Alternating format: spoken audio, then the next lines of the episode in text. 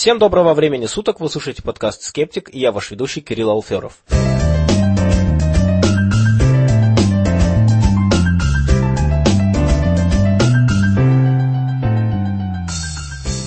Сегодня 18 октября 2014 года. Подкаст создан обществом скептиков. И кроме этого подкаста мы также проводим регулярные встречи в Москве, в Санкт-Петербурге, в Екатеринбурге, в Уфе, в Алматы и в Харькове. Наш сайт skepticsociety.ru, на нем мы выкладываем подкасты, все материалы, которые мы упоминаем в выпусках, и также объявляем различные встречи, мероприятия, которые мы проводим. В частности, уже осталось меньше недели до конференции, первой конференции общества скептиков, которую мы проводим в Москве. Обязательно регистрируйтесь, приходите или приезжайте, к нам уже заявилось довольно много людей, больше 70 человек, множество людей приезжают из других городов, мы будем очень-очень рады всех видеть. У нас на мероприятии выступят многие известные популяризаторы, такие как Александр Панчин, Сергей Белков, Александр Соколов, Александр Невеев. Некоторые из этих людей участвовали в выпусках нашего подкаста. Конечно же, Михаил Лидин расскажет о своем опыте общения с шарлатанами и различными псевдоучеными. И, конечно же, выступят э, ведущие подкаста «Скептик». Мы также проведем дискуссионный стол по сложностям популяризации науки и проведем интеллектуальную игру и будем разыгрывать замечательную модель черепа э, от клуба «Эволюции». Кроме всего, мы провели первую тематическую неделю в обществе скептиков. Это была неделя телекинеза, которую мы посвятили исключительно этому явлению. Мы рассказали о том, какого рода трюки используются для того, чтобы демонстрировать телекинез, честно посмотрели на эти трюки и не нашли убедительных доказательств того, что здесь задействовано что-то, кроме обычных законов физики. А также мы поговорили про Нинель Кулагину, которая является, наверное, одной из самых знаменитых э, деятелей на постсоветском пространстве провели встречу общества скептиков в Москве, записали видео, выложили его, где мы прям рассмотрели видео конкретные, вот прям смотрели, какие особенности этого видео. Ну и, конечно же, э, слушатели подкаста знают, что прошлый выпуск мы тоже посвятили во многом Нинель Кулагиной. Также были выпущены видео по тематике, где мы разбирали кое-какие вещи с РЕН-ТВ. В общем, неделя прошла очень весело, было очень здорово сделать тут такое вот торжественное мероприятие. И я думаю, что обязательно надо будет повторить такое, потому что было ощущение того, что что-то происходит активное, все были очень вовлечены, и было очень здорово. Но кроме недели телекинеза, торжественного события, было и другое торжественное событие, а именно озвучили победителей, лауреатов Нобелевской премии. И сегодня мы с вами обязательно поговорим на эту тему. Пожалуй, как в прошлом выпуске основной темой был телекинез, так сейчас основная тема будет Нобелевская премия. Но до того, как перейти к этой теме, я хотел бы озвучить еще несколько вещей. Вот э, к нашим видео и к нашим подкастам, мы их выпускаем на разных ресурсах, регулярно поступают какие-то комментарии. Иногда бывает очень интересно их рассмотреть. Вот поступил один комментарий замечательный просто, касаемый кораллового клуба. Какое-то время назад, еще когда мы там пятый или шестой, седьмой выпуск подкаста, мы рассказывали про то, что мы подходили к промоутеру кораллового клуба, говорили с женщиной, и она там делала просто ну, шокирующие ошибки касаемо науки. И, значит, нам написал человек, что вот мы должны на самом деле не с промоутерами говорить, а пойти к ним в центр, пообщаться с реальными там учеными и так далее. И в том числе этот человек обронил такую фразу, что, понимаете, тот, кто не верит, будет искать любую ниточку, чтобы доказать свою правоту. Такая риторика довольно часто встречается в дискуссиях, но в этот раз я подумал, секундочку, если человек, который не верит, по вашей гипотезе, будет искать любую ниточку, чтобы доказать свою правоту, то получается, что человек, который верит, тем более будет искать любую ниточку, чтобы доказать свою правоту. Или не так? То есть, если это действительно принять вот эту вот фразу, вот эту психологическую гипотезу как верную, то тогда мы вообще исключаем какой-либо интеллектуальный дискурс, и все могут расходиться. То есть, довольно странные вот эти приемы иногда приводят к таким абсурдным ситуациям, но если подумать, действительно, многие любители паранормального и псевдонаучного и стараются, по сути, дискредитировать любое знание и сказать, что, ребят, да вы тоже ничего не знаете и вообще любое мнение годно. Ну и хотелось бы также прокомментировать одну научную новость. Пару недель назад вышла новость, которая облетела многие научные сайты. Потеря запаха является серьезным предиктором смерти в течение пяти лет. Значит, о чем новость вообще?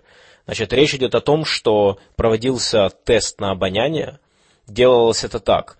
Использовалось нечто типа ручки, на конце которой был нанесен аромат. Ароматы были следующие. Пять штук. Мята, рыба, апельсин, роза и запах какого-нибудь кожного предмета, запах кожи. Вот какие цифры? 39% тех, кто не смог пройти тест на обоняние, через 5 лет умерли. В то время как из тех, кто продемонстрировал лишь умеренное ухудшение обоняния, эта цифра составила 19%, и 10% для тех, у кого обоняние было в порядке. И что интересно, что такие серьезные, казалось бы, заболевания, как сердечное заболевание, рак или заболевания легких, были гораздо худшими предикторами. И исследователи говорят, что лишь серьезное поражение печени является гораздо более показательным параметром. И, конечно же, эта новость вызвала обсуждение, люди стали сразу проверять свое собственное обоняние, нюхать предметы и стараться убедиться в том, что у них все в порядке и их не ждет смерть в течение следующих пяти лет. Естественно, когда речь идет о таких вот корреляционных исследованиях, нужно быть особенно осторожным в выводах. Это не значит, что исследование корреляции не имеет никакого смысла вообще, но это значит, что очень часто такого рода исследования не позволяют нам делать какие-то однозначные выводы о причинно-следственной связи. В связи с этим исследованием вспоминается одно исследование, которое говорило о том, что люди, которые, ну, пожилые люди, которые находятся в браке, они имеют гораздо меньше шанс умереть. То есть э, люди, которые одиночки, которые живут э, одни, то у них с этим делом гораздо хуже, у них длительность жизни гораздо меньше. А также там было интересное замечание, что мужчины и женщины, которые вышли замуж или женились э, второй раз, уже будучи пожилыми, там, когда им было больше 60, у них гораздо больше шанс прожить там еще 20 лет. Ну, я не помню точные цифры, но смысл был такой. И, конечно же, из этого можно, по идее, э, поначалу сделать вывод, что, о, так если я женюсь второй раз, например, то это значит, что я еще добавлю себе 20 лет жизни потенциально. Но на самом деле в том-то вся и соль вот таких вот исследований, что неизвестно, это является причиной, или потому что человек изначально более здоровый, моложаво выглядящий, чувствующий себя лучше и способен поэтому жениться уже после 60. И, соответственно, это является лишь признаком его здоровья, а вовсе не причиной. А, ну и, конечно же, предлагаются различные другие объяснения, в том числе те, что когда люди живут вдвоем, то кому-то стало плохо, другой вызвал скорую помощь, например, и таким образом спас своего супруга. Когда дело касается запаха, то предположения здесь на самом деле такие же – во-первых, если почитать исследования, я рекомендую взглянуть на цифры, они интересные. Там говорится о том, что, естественно, э, ухудшается обоняние с возрастом, но речь идет о том, что, скорее всего, потеря обоняния, она связана с довольно серьезным изменением образа жизни. Например, человек, у которого нет обоняния, он, скорее всего, будет меньше внимания уделять личной гигиене. Просто потому, что запах является довольно э, серьезным показателем того, что, условно говоря, нужно, знаете, принять душ, в конце концов.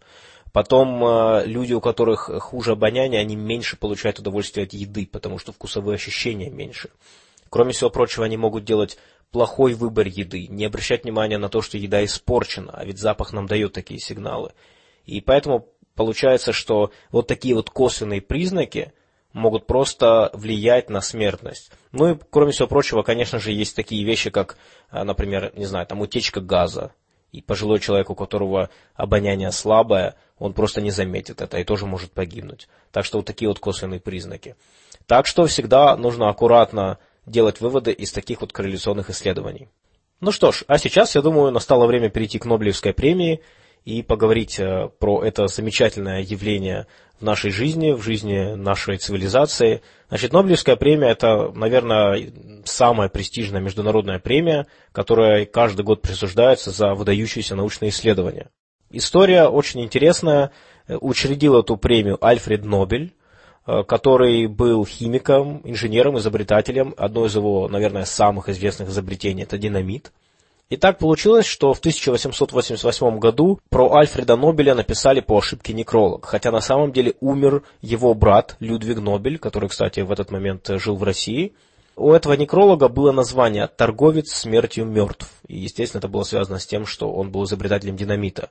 И Нобель задумался над тем, как его будет помнить человечество, и решил изменить свое завещание – и когда он умер, а умер он 10 декабря 1896 года, стали читать его завещание и не поверили своим глазам. Он завещал, чтобы его имущество было обращено в ликвидные ценности, и чтобы это все было помещено в надежный банк, а доходы от этого капитала использовались на учреждение премии, которые награждали бы людям, деятельность которых за предыдущий год принесла наибольшую пользу человечеству. Предусматривалось выделение средств на пять направлений. Это физика, химия, физиология и медицина, литература и премия мира, то есть содействие установлению мира во всем мире. Есть правила определенные. Правила это записаны в статуте Нобелевского фонда.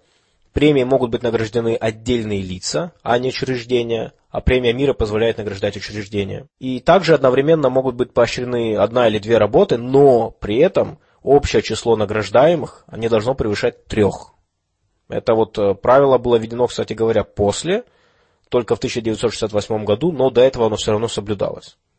И денежное вознаграждение при этом делится между разными лауреатами поровну. И другим интересным моментом, о котором мы поговорим сегодня еще подробно, э, что премия не может быть присуждена посмертно. Кстати говоря, несмотря на то, что направлений 5, в 1969 году по инициативе Шведского банка было введено шестое направление, а именно премия имени Нобеля по экономике. Она присуждается на тех же условиях, что и остальные премии, но после этого фонд Нобеля решил уже больше не увеличивать количество номинаций, так что, по идее, больше уже никаких добавлений не будет. Я вообще очень рекомендую почитать поподробнее про всю процедуру, мы сейчас о ней коротко поговорим, но очень классно описано, вот даже в той же Википедии, почитайте еще какие-нибудь материалы. Если есть знание английского языка, обязательно почитайте что-то на английском тоже, потому что это очень торжественное событие ежегодное, в него вкладывается большое количество работы, прежде всего, вот разными учреждениями, которые занимаются номинацией, проверкой, выдвижением и так далее. И сама процедура очень тоже торжественная.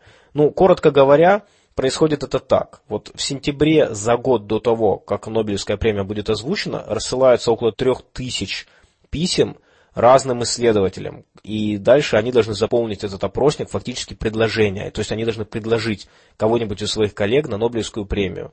Я так понимаю, там все это обосновывается. И выслать эти предложения нужно до 31 января, ну, уже через 5 месяцев, то есть уже того года, когда премию должны присуждать. Комитет затем номинирует около 300 возможных лауреатов, но при этом имена этих 300 возможных лауреатов, они не объявляются и сохраняются в тайне на 50 лет. Вот такой любопытный момент. В октябре озвучиваются победитель, лауреаты Нобелевской премии, а 10 декабря в годовщину смерти Нобеля торжественно вручается им медаль и денежное вознаграждение. Кстати, сумма денежного вознаграждения варьируется где-то вокруг там, полутора миллионов долларов. Меньше иногда, иногда чуть больше. Но современная Нобелевская премия на самом деле отличается от завещания Нобеля, потому что согласно его завещанию, премия должна присуждаться за открытия, изобретения и достижения, которые сделаны в год присуждения. И вот здесь как раз хочется поговорить по поводу целого ряда статей, новостей, которые сопутствовали объявлению лауреатов Нобелевской премии в этом году, где поднимаются следующие вопросы, что последнее время есть тенденция к очень длинному сроку ожидания вот, награждения. То есть ученый совершает открытие, и где-нибудь там через 30, через 40 лет он получает эту премию. И что если тенденция будет продолжаться, то ученые перестанут доживать до этого момента, кстати говоря, давайте вернемся к тому, что Нобелевская премия, по идее, не вручается посмертно. На самом деле такой случай был. А именно, в 2011 году по решению Нобелевского комитета был награжден Ральф Стейнман по физиологии и медицине. И он был награжден посмертно, потому что на момент присуждения комитет считал его живым, а выяснилось, что он умер за три дня до присуждения. И они вот решили, что правила они в этот раз нарушат, потому что, ну, вот мы считали, что он жив, поэтому... Но это вот в том числе подняло вопросы. А, давайте посмотрим на цифры, которые у нас есть. До 1940 года премии вручались э, открытиям, которые произошли более чем 20 лет назад, всего лишь в 11% случаях физики, 15% случаев химии и 24% для физиологии или медицины. С 1985 года эти длинные задержки стали составлять соответственно 60%, 52% и 45%. То есть процент действительно увеличивается.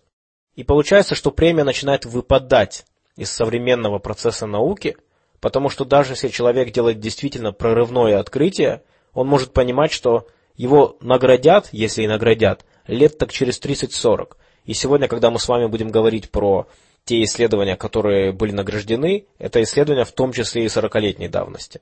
И здесь много разных сложных моментов. В частности, ясно, что все-таки э, завещание Нобеля, оно не соответствует реалиям современной науки. Мы с вами часто говорим о том, что современные исследования требуют большое количество времени, тем более в таких областях, как физиология или медицина, большого времени для того, чтобы пройти проверку научным сообществом. И поэтому невозможно награждать просто громкие какие-то исследования, которые произошли в том же году, потому что таким образом будет только испорчен имидж и престиж этой премии. Что толку награждать кого-то, кто через три года, как выяснится, ошибался? И мы видим, что подавляющее большинство в разных областях, там от 70 до 90% гипотез и интересных исследований в результате не оправдывают надежд. В частности, например, в 1989 году была надежда на холодный термояд. Она не оправдалась. А сколько многообещающих открытий делается сегодня, исследований, выдвигается интересных гипотез. Очень много. В частности, вот недавно была новость такая, которая привлекла мое внимание, что исследователи нашли такое вещество, которое фактически в считанные часы уничтожает многие типы раковых опухолей. И это, конечно, если это действительно так, если это действительно затем клинические испытания покажут, что это работает, это, конечно же, прорыв, который ну, был бы достоин Нобелевской премии. Но возможно ли давать эту Нобелевскую премию сейчас, когда это еще не подтверждено? Заявка-то смелая, но подтвердится ли она? Собственно говоря, такая аргументация и исходит от фонда Нобеля. И хотя вот есть предложение по поводу того, что давайте все-таки награждать посмертно, здесь есть другой интересный момент. Что если эта премия начнет, как правило, присуждаться посмертно, то тогда есть опасность того, что она перестанет быть, э, как бы знаете, современным торжественным событием. То есть наука это то, что происходит сегодня. Потому что в конце концов, ведь что эта Нобелевская премия нам дает? Кто-то может подумать, что за глупо торжественный ритуал. Но вот то, что мы празднуем, чье-то открытие, которое произошло пусть даже 30-40 лет назад, это ведь важно. Оно нам показывает, что вот эти незаметные, казалось бы, очень часто незаметные для публики открытия, они затем просто громадным образом влияют на нашу жизнь. И сегодня мы обязательно поговорим по поводу этих э, наград вот 2014 года и о том, как они сильно повлияли на технологии сегодня. Вообще Нобелевская премия, можно рассуждать о том, хорошо это или плохо. Когда дело касается, например, борьбы с псевдонаукой, то Нобелевская премия очень часто используется для того, чтобы показать, что вот видите, вы все-таки занимаетесь там авторитетами, у вас тоже есть свои ритуалы – но мне кажется, что Нобелевская премия это очень сложное социальное явление, и здесь очень трудно выделить только хорошее, только плохое. Безусловно, это явление настолько же многомерно, как и наш социум. Вот, например, Нобелевская премия выдается именно вот индивидуумам, согласно тому же статуту Нобелевскому. Но не вызывает ли это зависть коллег, которые работали вместе с людьми? Потому что очень часто даже эти ученые сами говорят, что, конечно же, они не сами все это сделали, а у них была большая команда, сотни людей участвовали в этой работе. Но единственное, что, конечно же, выделяют их какую-нибудь там э, главную роль, основную, когда человек именно сам выдвинул гипотезу, это ясно. Э, поэтому вот можно привести такой аргумент, что да, вот э, выделили нескольких людей, непонятно почему именно их, другие люди будут только сердиться и расстраиваться, что ага, понятно, вот их выбрали, а меня нет. Но с другой стороны, мне доподлинно известно, что когда кого-то награждают Нобелевской премией, то ученые, которые работают в, в этой же области, они испытывают глубочайшую радость и очень часто отмечают это событие так, как будто бы Нобелевскую премию дали им. И по понятной причине, потому что, во-первых, просто приятно, что обратили внимание на область их занятий, их исследований, а также это имеет и практические последствия. Если вы говорите о том, что вы работаете в области, э, в которой недавно наградили людей Нобелевской премией, это может помочь вам и получить гранты для вашей работы, и просто увеличить престиж того, что вы делаете. Есть еще такой интересный момент, что если вы почитаете какие-то комментарии к видео, где объявляют Нобелевскую премию любого года, вы обязательно увидите там мнение, что это там исследование или этот человек недостоин того, чтобы ему дали Нобелевскую премию. И это, конечно же, очень спорный момент. Мы перечислили те пять направлений, ну а сейчас шесть, которыми занимается Нобелевская премия, ясно, что среди них три направления – это экономика, литература, премия мира – это все очень такие непростые области, где какие-то вещи могут быть очень субъективными. Экономика, например, еще очень молодая наука, которая имеет много проблем по демаркации, где там естественно наука, где нет. Но когда дело касается физики, когда дело касается химии и медицины, то здесь вроде как все более прямолинейно, более понятно, но все равно, все равно сложно бывает. Ну, представьте, вам нужно наградить кого-то. Это, конечно же, очень тяжело сделать. Но в любом случае, любое сведение о реальном мире, оно имеет тенденцию быть практически полезным. Поэтому даже если что-то кажется таким небольшим и неважным, по факту оно может иметь очень большое значение. И, конечно же, комитет, прежде чем выдвинуть кого-то на премию, он очень много изучает вопрос, там думают действительно, насколько фундаментальным является открытие, и это только на первый взгляд кажется, что там, не знаю, разработка синего светодиода – это какая-то мелочь. А, собственно говоря, и давайте поговорим. Давайте поговорим по поводу того, какие э, премии были присуждены в этом году за какие исследования. Ну, я думаю, мы можем начать с физиологии и медицины. А, на самом деле, физиология или медицина, вот так называется направление. В этом году лауреату Нобелевской премии по этому направлению стали Джон О'Кифф, Эдвард Мозер и Май Брит Мозер. Очень часто можно прочитать э, в различных СМИ, что их наградили за открытие э, GPS-системы нашего мозга. Но давайте вот поговорим поподробнее, что это значит. Начнем мы с работы Джона О'Кифа. Кстати говоря, очень интересно было послушать его интервью. Есть несколько интервью в сети. Конечно же, у этих людей сразу берут интервью или они устраивают пресс-конференцию. И вот он рассказывал на ней по поводу своих исследований. И я обратил внимание, что он очень часто говорит именно «мы», потому что речь идет о коллективе ученых. Но, конечно же, и были какие-то идеи, которые пришли именно ему в голову. Они обратили внимание на то, что поражение определенной области мозга, гиппокампа, вызывало у животных сильную амнезию, потерю памяти.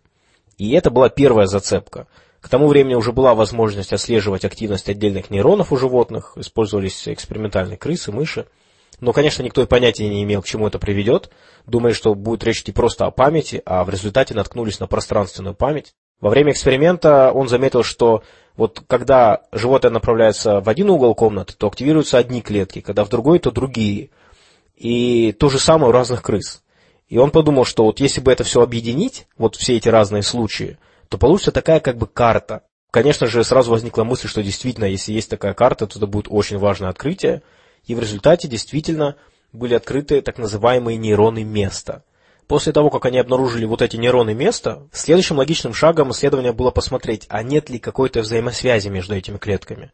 То, что было очевидно, ну, такие сигналы должны быть, которые будут указывать направление, путь к цели, вот как конкретно дойти, например, из этой комнаты в другую. И также, если там какая-нибудь метрическая система, которая оповещала бы нас о том, что мы движемся с такой-то скоростью в таком-то направлении. И поскольку с этого открытия на самом деле прошло-то уже 40 лет, Ясно, что за последние 40 лет уже множество ученых подтвердили эту гипотезу. А, например, есть нейроны, которые активируются, когда животное просто смотрит в определенном направлении. И если собрать все эти нейроны, то они образуют как бы такой компас, вот вокруг, вокруг как бы нас. Есть нейроны, которые говорят о том, как быстро мы движемся, нейроны, которые говорят нам о наличии крупных ориентиров. Вот это, в принципе, то, что выросло из работы Джона О'Кифа. А супруги Мозеры, они открыли так называемые координатные нейроны – это очень классная штука, которая позволяет э, решить извечный спор любителей RPG игр и D&D игр. Вот э, если вы когда-нибудь читали на игровых форумах, люди спорят, что лучше, квадратные карты или гексагональные. И, значит, люди спорят, что из этого имеет какие плюсы, какие минусы. Э, так вот, теперь мы можем уверенно сказать, что наш мозг мыслит гексагонально. Значит, эти нейроны, они делят пространство, в котором мы находимся, такую гексагональную сетку. То есть это как бы координатная система, но без самой карты. А затем гиппокамп, он накладывает на эту сетку все то, что вот мы сейчас перечислили. Ориентиры, память, другие параметры все эти. И таким образом у нас и складывается целая топографическая система. И фактически э, у нас уже есть все ингредиенты, чтобы объяснить, каким образом мы можем э, вот так вот свободно, импровизированно перемещаться в пространстве. Вот, например, вам нужно дойти до какой-нибудь площади. Вы идете, идете, идете, и вдруг видите, что улица перекрыта. И у вас нет проблем сказать, «Э, хорошо, я сейчас обойду это здание и попаду на площадь другим способом. И все это оказывается возможным благодаря вот как раз всем этим разным нейронам.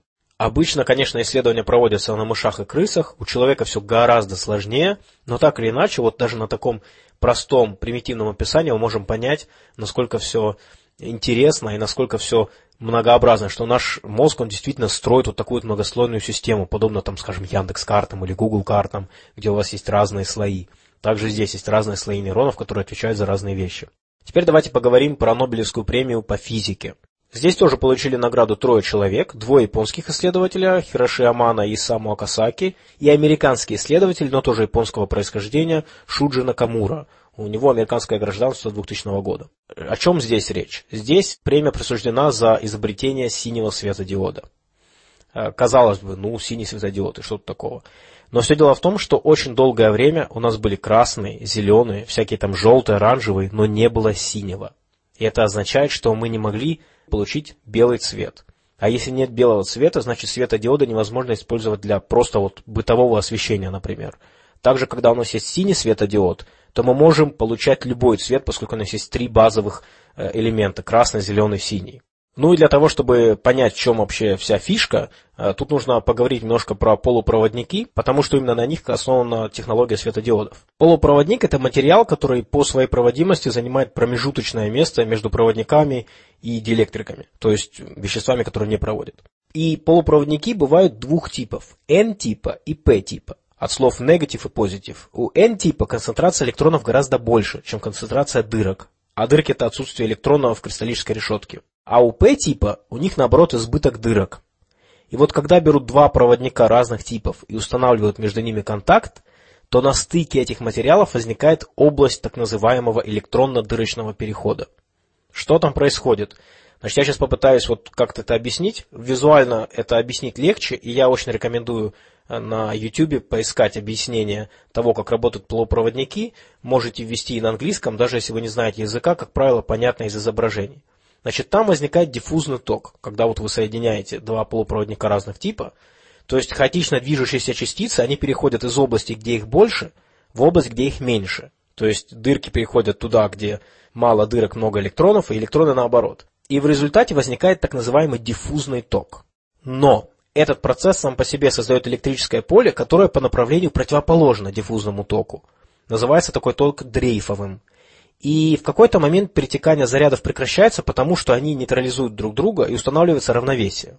Если пустить ток, то можно продолжить этот процесс. То есть если мы присоединим э, полупроводник P типа к плюсу, а N типа к минусу, то увеличивая напряжение, мы можем заставить электроны перепрыгивать вот это вот, э, вот это пространство равновесия, вот эту вот э, область электронно-дырочного перехода, которая уже ничего не пропускает. А если мы уменьшаем напряжение, то ток снова не идет. И, кстати говоря, если поменять э, полярность, то есть если у нас минус подключаем к P типа, а плюс подключаем к N типу, то тогда, естественно, что вот эти вот электронные дырки, они будут притягиваться к противоположному знаку и вообще никакого тока не будет. Поэтому э, вот э, такого рода диод, он пропускает ток только в одном направлении. Ну и, конечно же, поскольку мы можем увеличить напряжение и заставить электроны перепрыгивать э, вот эту область равновесия, то таким образом мы можем регулировать, то есть использовать этот элемент следующим образом, что когда напряжение ниже определенного параметра, то он не пропускает ток, а когда оно выше, то ток пошел. Но какое отношение полупроводники имеют к светодиодам? А они имеют следующее отношение, что когда электрон переходит из одного полупроводника в другой, то он в этот момент испускает какое-то количество энергии. И в случае некоторых веществ эта энергия испускается в виде фотонов, в виде света.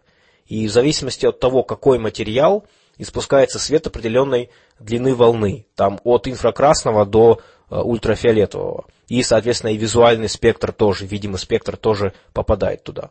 Как вообще можно регулировать цвет? Как мы там получаем, например, красный цвет?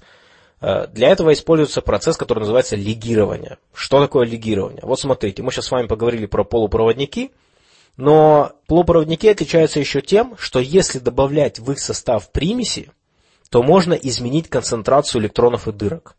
И вот э, это можно представить следующим образом, что, ну вот, например, мы используем для полупроводника N-типа, мы используем силикон – у него четыре внешних электрона, и он может при помощи них создавать много-много разных химических связей. И вот они соединены между собой все. Вот кристаллическая решетка, соединены все эти атомы силикона между собой. А, и все, никаких лишних электронов нет. Все эти четыре внешних электрона атомов используются для соединения с другими атомами.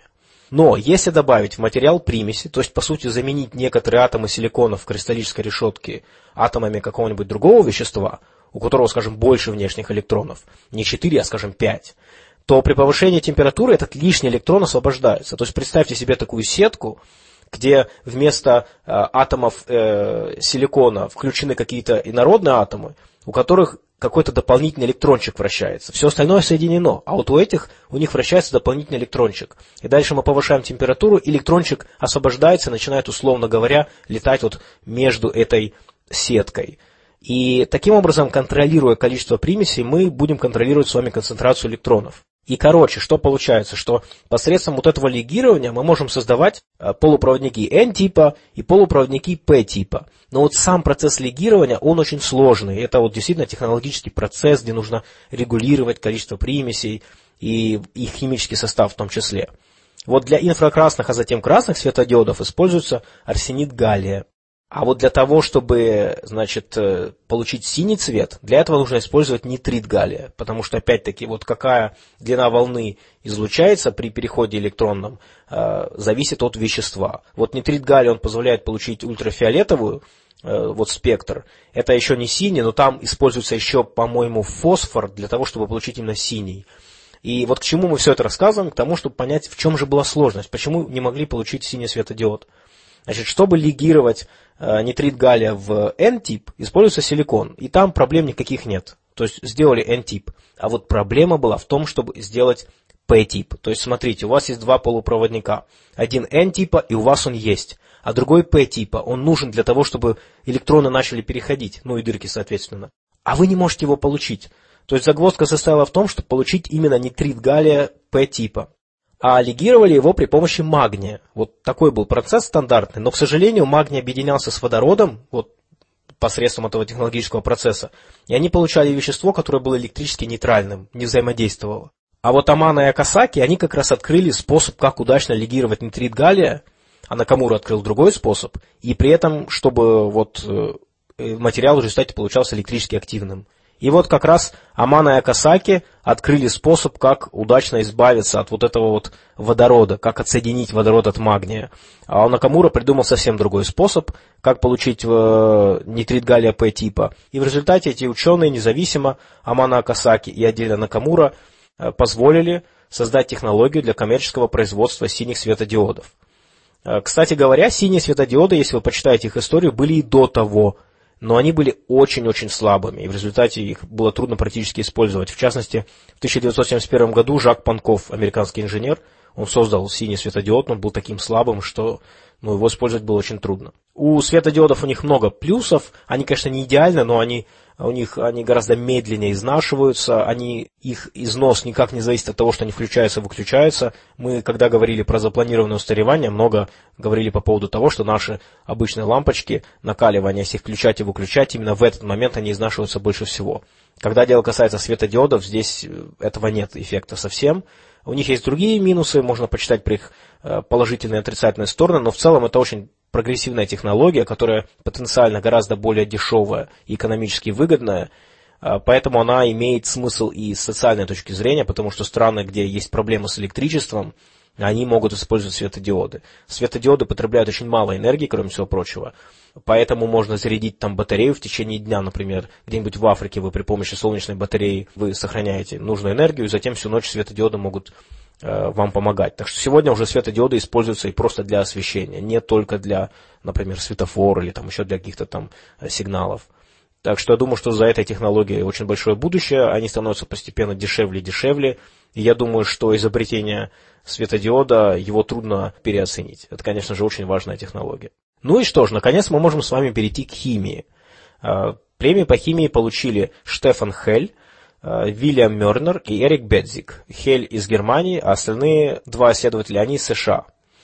Э, значит, э, о чем здесь речь идет? Значит, по химии дали премию за то, за увеличение разрешения флуоресцентной микроскопии.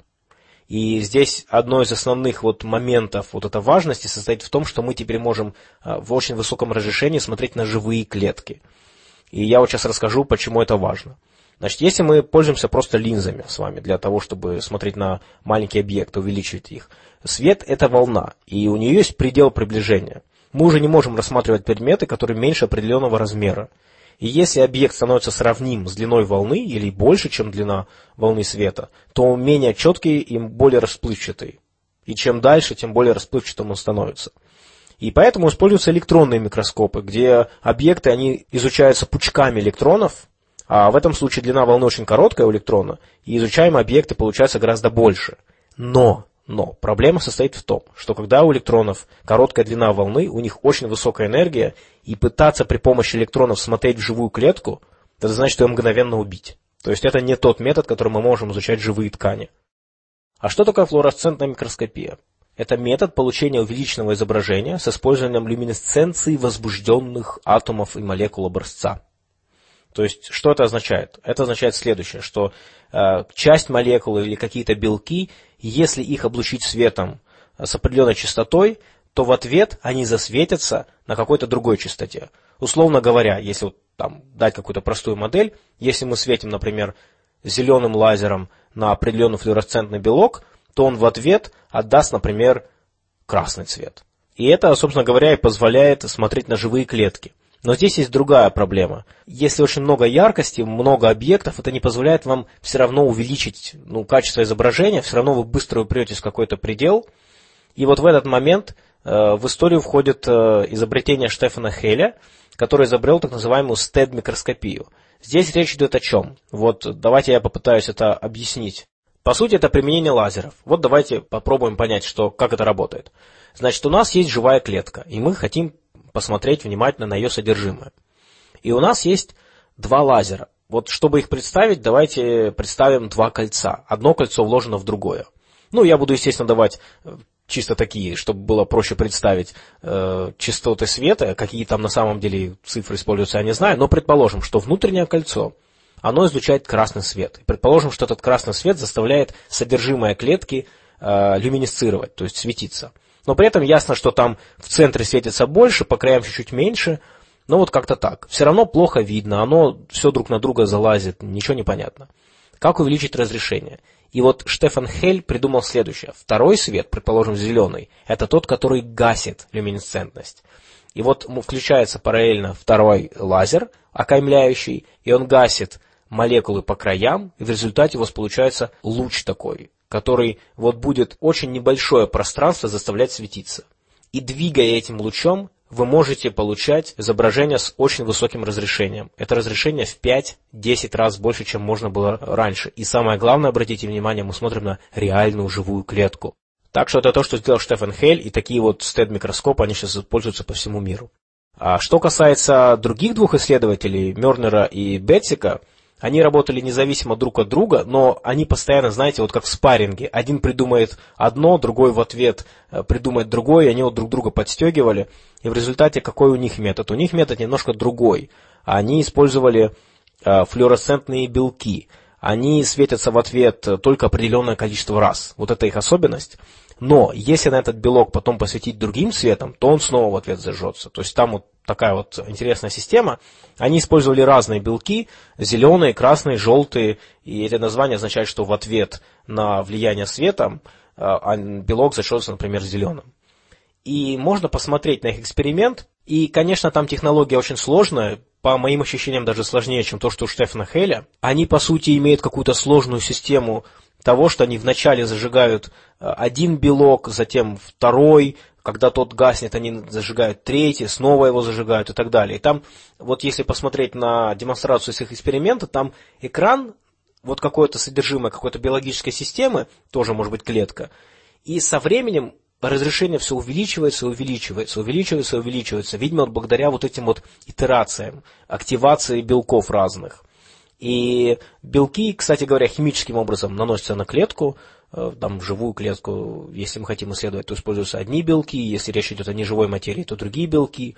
Но вот такая вот, конечно, очень сложная технология. Вот за такие вот технологии и была дана Нобелевская премия этим исследователям. Ну что ж, а теперь мы поговорим с вами про лоботомию. И я решил поднять этот вопрос в связи с тем, что мы еще с вами в подкасте «Скептик» не рассматривали Нобелевскую премию, а тем не менее лоботомия очень часто приводится как пример того, что официальная наука э, значит, готова давать премии даже сомнительным или неработающим практикам, и что, смотрите, вот видите, лоботомии дали Нобелевскую премию, значит, научные процессы ничего не значат, значит, публикации ничего не значат и так далее, и так далее. И здесь надо отметить следующий момент прежде всего – что этот вопрос является очень спорным и очень непростым. Каждый раз, как вы слышите где-нибудь в дискуссии, что «А, ну, Нобелевскую премию то дали лоботомии, ничего это Нобелевская премия не значит». Нужно понимать, что на самом деле, скорее всего, ваш собеседник не прорабатывал этот вопрос подробно, он где-то, скорее всего, прочитал об этом, но если вы начнете самостоятельно разбираться, хотя бы просто прочитайте какие-то базовые энциклопедические данные по лоботомии, вы поймете, что все не так просто, это очень спорный, неоднозначный момент, и даже сама техника, она тоже неоднозначная. Давайте обсудим с вами поподробнее. В 1949 году Нобелевскую премию по медицине получил португальский нейролог Эгош Маниш. Он получил ее за разработку процедуры лоботомии – Лоботомия – это такая нейрохирургическая операция, при которой происходит практически полное уничтожение связей мозга с префронтальной корой головного мозга. И заявлялась эта процедура как облегчение симптомов психически больных, людей с депрессией, с шизофренией. Какие были эффекты этой процедуры? В то время как были, конечно, экстремальные случаи явного повреждения мозга, большинство пациентов становились равнодушными, неэмоциональными, бесстрастными, и у них часто отсутствовала инициатива. И спорность метода, она как раз в том и заключалась, что симптомы больного, они уменьшались за счет урезания его интеллекта и эмоциональных возможностей. При этом процедура стала очень известной и использовалась повсеместно в очень многих странах. Какая у нас статистика есть? Вот на сайте Нобелевской премии есть статья, посвященная этой ситуации. Там э, приводятся следующие данные, что в Англии и Уэльсе – между 1942 и 1954 годами было задокументировано 10 365 операций. А дополнительные 762 операции были повторными. Долгосрочное исследование, которое рассмотрело 9284 из этих случаев, представило следующий результат. 41% из этих людей выздоровели или их состояние значительно улучшилось. Состояние 28% немного улучшилось. 25% операций не привели ни к какому эффекту, и 2% сделали ситуацию хуже. Ну и, наконец, 4% умерли вследствие операции. Лучше всего ситуация была у пациентов с аффективными расстройствами, то есть э, с расстройствами настроения. 63% испытали улучшение. У пациентов с шизофренией улучшение состояния после операции последовало лишь в 30% случаев. Это вот фактически некая такая одна из официальных статистик по лоботомии. Оценок, конечно же, этому много. Сегодня критикуют метод в качестве жестокого и неэффективного, потому что сегодня у нас есть уже совсем другие средства. Э, вместе с тем, некоторые считают, что, собственно говоря, Маниша обвинять-то в этом и неверно, потому что его метод был фактически методом отчаяния, э, в век, когда помочь больным серьезными психическими заболеваниями было попросту невозможно. И что именно активное использование другими докторами, такими как Уолтер Фриман, и нанесло больше вред – поскольку именно практика Фримена считается на сегодняшний день жестокой и примененной часто без необходимости. А Уолтер Фриман, он как раз, даже не имея, по-моему, медицинского образования, колесил по э, США и провел там больше трех тысяч или там трех тысяч шестьсот этих операций, и в результате у него отобрали вообще лицензию, то есть у него лицензия на практику была, у него ее отобрали. Был целый ряд случаев, когда он проводил эту лоботомию, ну, в очень, при очень сомнительных обстоятельствах, когда, ну, непонятно было, что человеку действительно такая лоботомия нужна. Какие отзывы были у родственников после таких процедур? Что фактически часть человека умирала. Что перед ними оказывался человек, который был безинициативен, вял, ничего не мог делать. Да, он переставал буйствовать или там а, проявлять какие-то другие симптомы заболевания, но и уже самим собой он тоже не был. Что говорят на сайте Нобелевской премии? Там приведена статья Бенгта Джансена, э, доктора психиатрии университета Гетеборга. И он пишет, я вот попытался перевести э, как можно точнее, лоботомия – это этически неоднозначное лечение, если делать его против желания пациента. Но в случае больных серьезными психическими заболеваниями вопрос становится трудным вследствие того, что такие больные не способны оценивать состояние своего здоровья. Чего конкретно хотят такие пациенты? Исторически легко понять, что психохирургия считалась прогрессом. Сегодня легко относиться к процедуре отрицательно и считать странным, что Манишу вручили Нобелевскую премию. Мы, как минимум, должны вынести из этой эпохи то, что нам крайне необходимо более тщательное долгосрочное исследование результатов психиатрического лечения для понимания долгосрочных результатов используемых нами методов лечения. Но здесь в конце идет такая небольшая тавтология, по-моему. А, но да, такой примерно вывод озвучен на сайте Нобелевской премии. Что здесь можно сказать? Я лично мнение какого-то по этому поводу не составил. Дело действительно очень неоднозначное. Ясно, что это было очень опасным, э, таким действительно отчаянным лечением, Но если мы будем смотреть на медицину прошлых эпох, очень многие процедуры кажутся нам, ну, довольно жестокими. Например, когда дело касается хирургических операций, представьте, что делались операции до того, как была э, изобретена анестезия, в частности. Но, тем не менее, операции надо было делать. Это было по-своему жестоко, э, но необходимо. Здесь ставится под вопрос, была ли эта операция необходима. Может быть, не во всех случаях. А в некоторых случаях, может быть, это позволяло хоть как-то э, облегчить жизнь, если не пациента, то его близких. И здесь, безусловно, например, вот тут можно сказать, что подождите секундочку. То есть близкие, по сути, избавлялись от э, своего психически больного родственника тем, что фактически уничтожали часть его личности. И действительно, здесь это тоже вроде как думаешь, ну действительно. А, но в любом случае, то, что я вынес из изучения этой истории, это что это не, все-таки не настолько прокол Нобелевской, Нобелевского фонда, сколько просто действительно очень непростой, очень непростой случай. А, кстати говоря, вот как раз такого рода ситуации и являются аргументом в пользу того, что все-таки надо не спешить с Нобелевской премией, хотя тоже непонятно. Эту премию не выдали очень быстро. Эгош Маниш предложил эту процедуру в 1936 году, получил Нобелевскую премию в 1949. Ну, то есть прошло больше 10 лет. А, не то, чтобы ему на следующий год предложили. Так что, безусловно, это, наверное, одна из самых э, спорных наград, которые вот есть именно вот по естественным наукам. Есть, кстати, в Нобелевской премии ряд э, спорных наград, премия мира, литературные премии тоже вызывают много споров, предполагается какая-то политизированность и в этом смысле с естественными науками все-таки проще, потому что в любом случае награждается что-то, что можно, условно говоря, объективно померить. А когда награждаются литературные заслуги, то здесь награждаются авторы. Я вам честно признаюсь, что когда я вот читаю лауреатов Нобелевской премии по литературе, я в основном встречаю совершенно незнакомые мне имена. Хотя, казалось бы, это должно быть, должна быть часть культуры. Так что здесь я легко могу представить, сколько там споров разных. Какое-то время назад мы попросили вас писать нам письма о том, как вы стали скептиком, как поменялось ваше мировоззрение, как это повлияло на вашу жизнь. И мы время от времени получаем эти письма. И вот я хотел бы сегодня зачитать письмо, которое нам написал Максим о том, как он стал скептиком.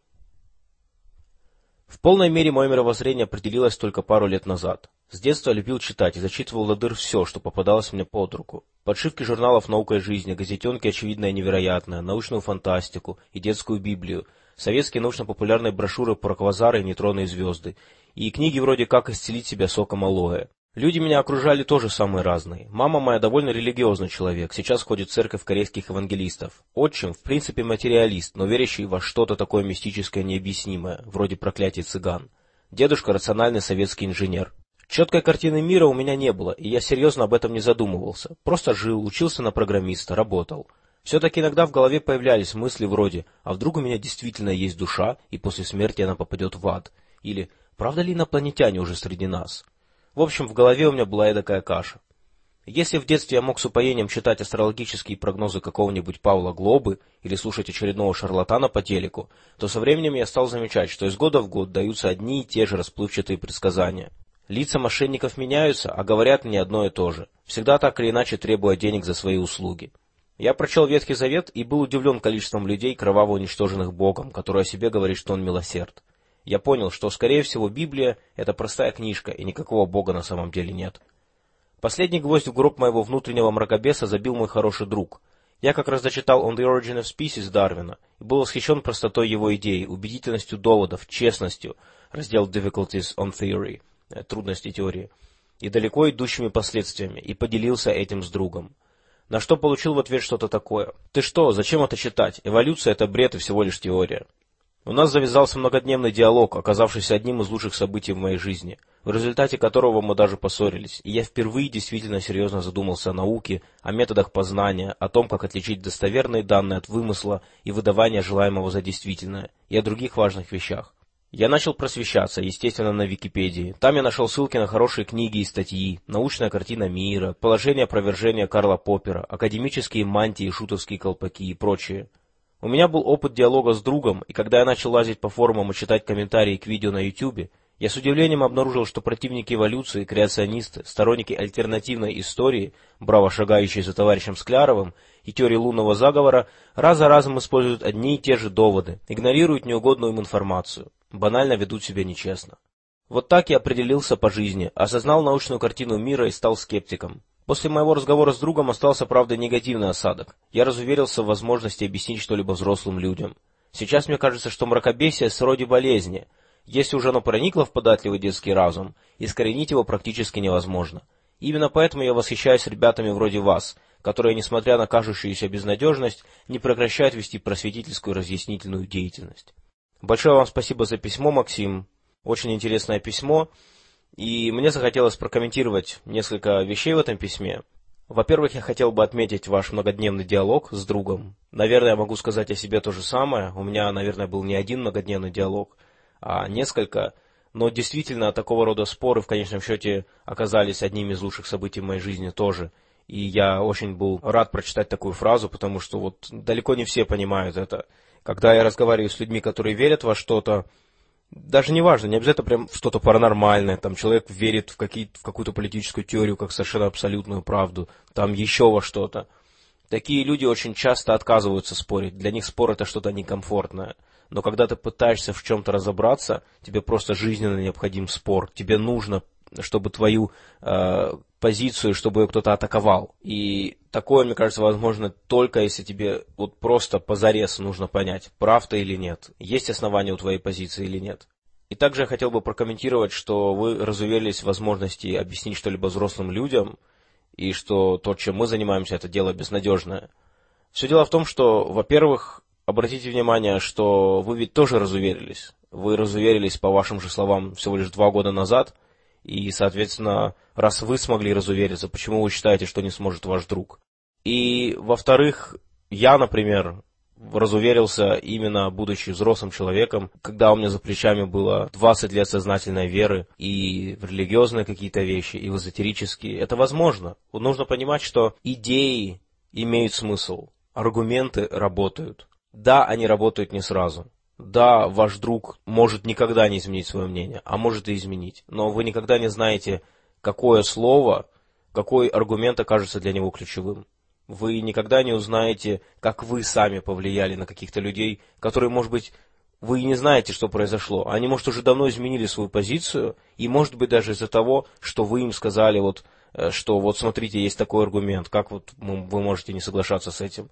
Человек, конечно же, когда спорит, он сразу не соглашается. Это очень редко происходит. Можно мгновенно поверить, но разувериться, стать скептиком, увидеть, что научное мировоззрение имеет смысл и что это методологически более правильный подход, это очень редко сразу происходит, может быть даже никогда. Потому что это требует серьезного размышления, это требует просто реально реструктуризации того, как ты мыслишь.